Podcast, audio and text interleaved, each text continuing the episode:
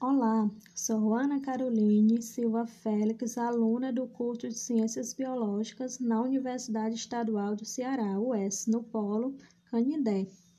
Neste podcast, tomarei decisões para os seguintes casos. Primeiro caso: um professor que verifica plágio na monografia de um aluno, além de encontrar um trabalho idêntico ao do aluno em questão disponível para compra por R$ 1.200 em uma página da internet. Segundo caso, um produtor musical que descobre o plágio em uma música de sua principal compositora. Terceiro caso, um chefe de Estado que possui um ministro acusado de plágio em sua trajetória acadêmica. Quarto caso, um reitor da universidade que possui um professor de um centro de pesquisa acusado de plágio. Quinto caso, um presidente de uma empresa que foi acusado de plágio na confecção de sua marca gráfica. Só lembrando que os nomes aqui citados são hipotéticos. No primeiro caso, a aluna Laura Félix cometeu plágio integral. Existem ferramentas para detectar o plágio, tais como sites de pesquisa e aplicativos. A aluna será reprovada e, de acordo com a legislação na área penal, responderá por falsidade ideológica, pois tomar posse de algo que não é seu é crime. Na área civil, o verdadeiro dono do trabalho pode entrar com a ação de indenização.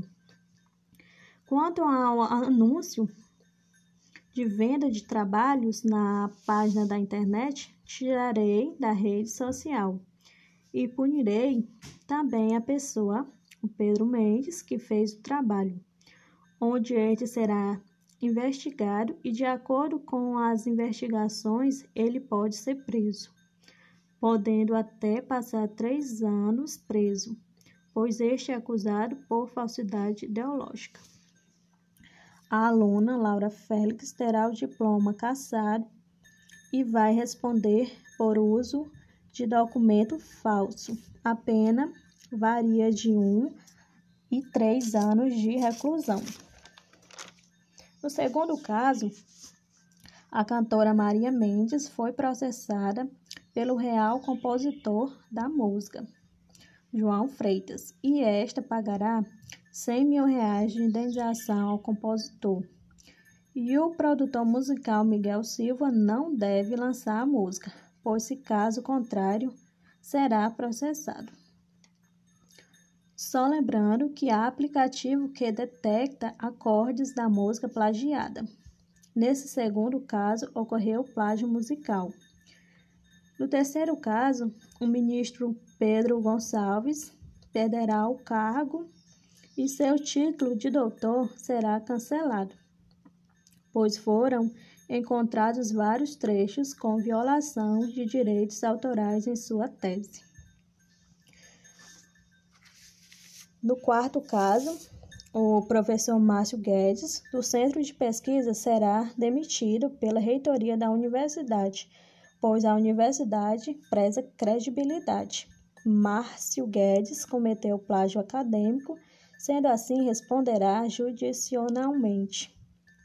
No quinto caso, o presidente de uma empresa, Marcos Albuquerque, deverá indenizar o titular da marca e será apreendido os produtos que contenham a marca copiada. De acordo com a lei artigo 209 da Lei de Propriedade Industrial, procedimentos criminais pelo uso indevido da marca, artigo 189 da Lei de Propriedade Industrial, e pela prática de atos, crimes de concorrência desleal, artigo 195 da Lei de Propriedade Industrial. Obrigada pela atenção. Minha paródia tem como referência a música Esquema Preferido, intérprete DJ Ives e Tarcísio do acordeon. A paródia é sobre as macromoléculas, seus componentes e funções. Tá vendo aí as macromoléculas que são os lipídios, carboidratos e os ácidos nucleicos e as proteínas. São moléculas biológicas grandes, compostos químicos essenciais para as células que participam da constituição de alguns seres vivos. Vou te apresentar as funções.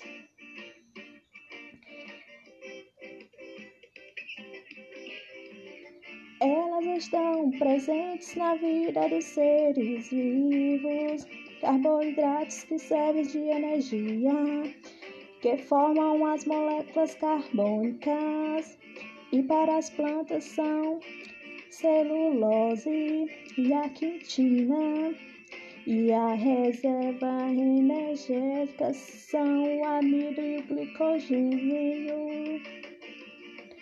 Os lipídios são as reservas energéticas.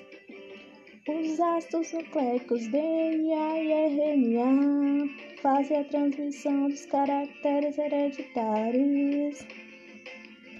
As proteínas destacam seu papel no transporte de oxigênio, na proteção do corpo contra os organismos patogênicos, são catalisadoras de reações químicas, receptora da membrana plasmática e atuam na contração muscular actina e miosina, além de seres fundamentais para o crescimento e formação dos hormônios. Por hoje é isso, espero que tenham gostado e até a próxima.